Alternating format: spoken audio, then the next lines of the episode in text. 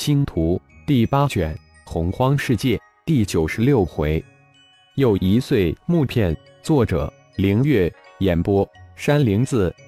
收回三十六枚飞剑，浩然迅速分裂出一丝丝灵魂，打入穷奇灵魂之中。二个小时后，将灵魂融入穷奇的灵魂之中，将之收服。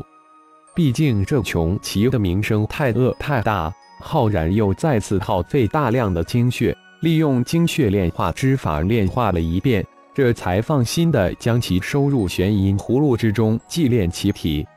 鲲鹏之血已经得到，余下的任务是寻找鲲鹏的晶核，这可是一个很艰巨的任务。三个月后，浩然不得不放弃。如此巨大的空间之中。到处都是无比坚硬的鲲鹏肉体，很多的地方就是凭借幽焰冰灵太阳真火化成的飞刃也无法破得开，破开的速度还比不上其恢复的速度。算一算，在鲲鹏体内待了近一年的时间，收获无比的巨大，是该逃出去了。想破体而出，那个念头早已消失。唯一的办法就是让鲲鹏给自然排出体外，除此别无他法。在鲲鹏的体内一年的时间里，三千噬金灵虫吞噬了大量的鲲鹏血肉，顺利进化到灵虫八阶，又分裂了一次。现在灵虫八阶的噬金灵虫数量已达到七千二百只。十八只十六赤金赤天蜈吞噬了大量的鲲鹏精血肉以及巨量的灵石供应下，全部进阶十八赤天蜈皇，在玄阴之气炼化之下，体型已经炼化到只有七八米大小，但其瞬间能变化为三千多米的巨大身形。十八只金壳狮面魔蛛当然也进阶到魔蛛皇，也被玄阴之气炼化为七八米大小。并且还在进一步的炼化之中，而十八头金刚神力魔猿也被鲲鹏之血催进阶到金刚神力魔猿皇之境，体型更是被炼化到只比浩然高那么一头。八头闪电伏龙皇、八头飞天夜叉皇都炼化到体型十几米大小，而八头八爪火螭皇、八头赤炎金泥兽皇炼化到三四米的体型。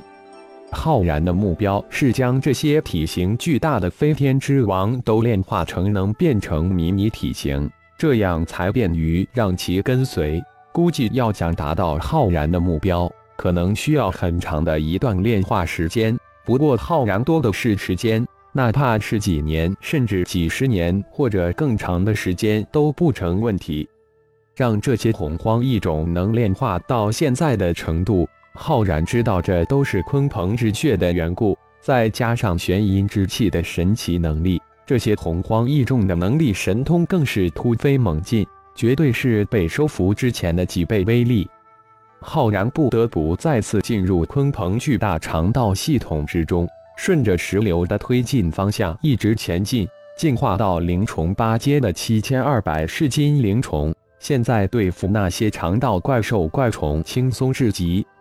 又在长这之中转悠了二个月，当那些排泄物开始动起来之时，浩然知道自己出去的机会终于来了。随着轰如雷般排山倒海之势，浩然夹杂在巨大的排泄物堆中，被鲲鹏排汇出体外。浩然没敢乱动，几天之后，感觉这山终于巍峨不振之时，才破山而出，终于出来了。出来之时，洪荒正处黑暗之中。破山而出之后，浩然才发现这里群山挺立，此起彼伏，巍巍壮观。山上森林密布，此连绵万里的地层山跌宕起伏，有的层层叠叠，有的累积挺立，形状各异，飞到高空之中。这里就是那鲲鹏方便之所，所有的群山都是一堆又一堆的大粪山。就在这时，浩然体内中心丹田之中那棵七叶小树突然颤动起来，浩然的灵魂之中传来一阵阵的兴奋、喜悦之意。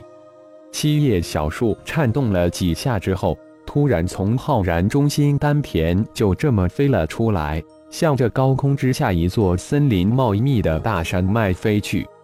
浩然万分震惊，没想到小树竟然自动飞出丹田，还径直向一座巨大山脉飞去。浩然连忙跟着小树飞了过去。小树可是浩然心头宝，而且小树枝上那玄音葫芦还挂在树上，真是开玩笑。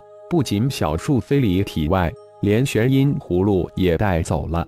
浩然赶不立即追上去，这么一路飞去，很快就到达了那森林茂密的巨大山脉之上。浩然从高空就发现这里森林特别的茂盛，飞到山脉森林之中。那浓郁的木灵之气，几乎让浩然舒服的叫了起来。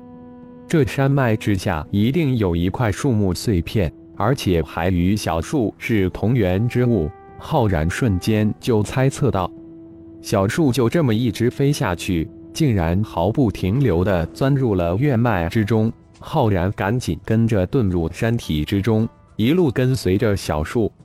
果然，山脉之下五百公里之处。一块长约二十多米的碧绿晶莹的大碎片出现在浩然的眼前，小树瞬间就将根扎在那二十多米的碎片之中。那二十多米的碧绿碎片以可见的速度在慢慢减小，随着碎片的减小，小树第八片叶子也慢慢长成，很快第九片叶子也长了出来。当那碎片彻底消失后，小树终于分出二个小分支，十一片树叶吸收完整片碎片后，小树又闪电般钻入浩然的身体，重新扎根在中心丹田的黑洞之中。浩然自是大喜，没想到刚一出体，就又找到一碎片，小树还神奇无比的将之全部吸收，成功的分支并长出了第十一片叶子。这份山脉虽然到处是森林花草，但浩然意识扫了一下，哪怕是食草古兽也没见一头。山脉泥土之下连虫子都没有一只，这鲲鹏也太厉害了。现在洪荒世界处于黑夜之中，没有九颗太阳作为参照，连超脑也无法分辨出东西南北，更别说浩然了。还有四个月，洪荒世界才能转入白天。那时就能分辨东西南北了。没有洪荒古兽的鲲鹏粪山脉，到处都是灵花灵草，让浩然又大发了一通粪财，捡了一个超级大便宜。炼神塔灵草空间又扩大了好多倍，成片都是各种各样的灵花、灵草、灵树、灵果。现在体内还只有冰鹰没有突破到化神期，但在鲲鹏体内之时。浩然已经得到了二颗冰属性的巨大晶核，足够浩然突破冰鹰现有境界。因此，浩然决定在此修炼四个月，并摸清这里的情况。最重要的要搞清那只身长近十万公里的鲲鹏是否在这附近。等洪荒世界转入白昼之后，那时冰鹰也应该突破到化神之境了，也好决定往那边走。找了一处巨大的粪山。遁入其中，太阳真火喷涌而出，瞬间融出一个巨大的山洞，照出一颗有小房间那么大的冰属性洪荒古兽晶核。双手紧贴在其上，开始修炼起来。二个月后，那房间一般大小的冰晶核还没有被消耗千分之一，浩然就成功的迎来了冰鹰的化神天劫，轻松度过冰鹰的化神天劫。浩然再次闭关修炼了半个月，一举将冰鹰境界推进到化神中期。一个半月的时间，浩然都用在摸清此地的情况。原来这里竟然是无尽大海中方圆五万公里范围的一座粪岛，也就是那鲲鹏的专属方便之处。浩然更相信，这整座岛就是鲲鹏的大粪从海底堆积而成。连海中的巨兽都不敢接近这鲲鹏粪岛，更别说天上飞的海上洪荒古兽。这粪岛带有无比浓郁的鲲鹏气息，将所有的洪荒古兽都震慑住。浩然现在担心的是，这座粪岛距洪荒世界大陆有多远？洪荒世界有多少大陆？自己能否在剩下的十七年时间飞回洪荒世界大陆？如果十七年都飞不回去，那最好的想法就是留在这里修炼十七年，等二十年的期限一到，洪荒世界自会将自己淡出去。感谢朋友们的收听，更多精彩有声小说尽在喜马拉雅。欲知后事如何，请听下回分解。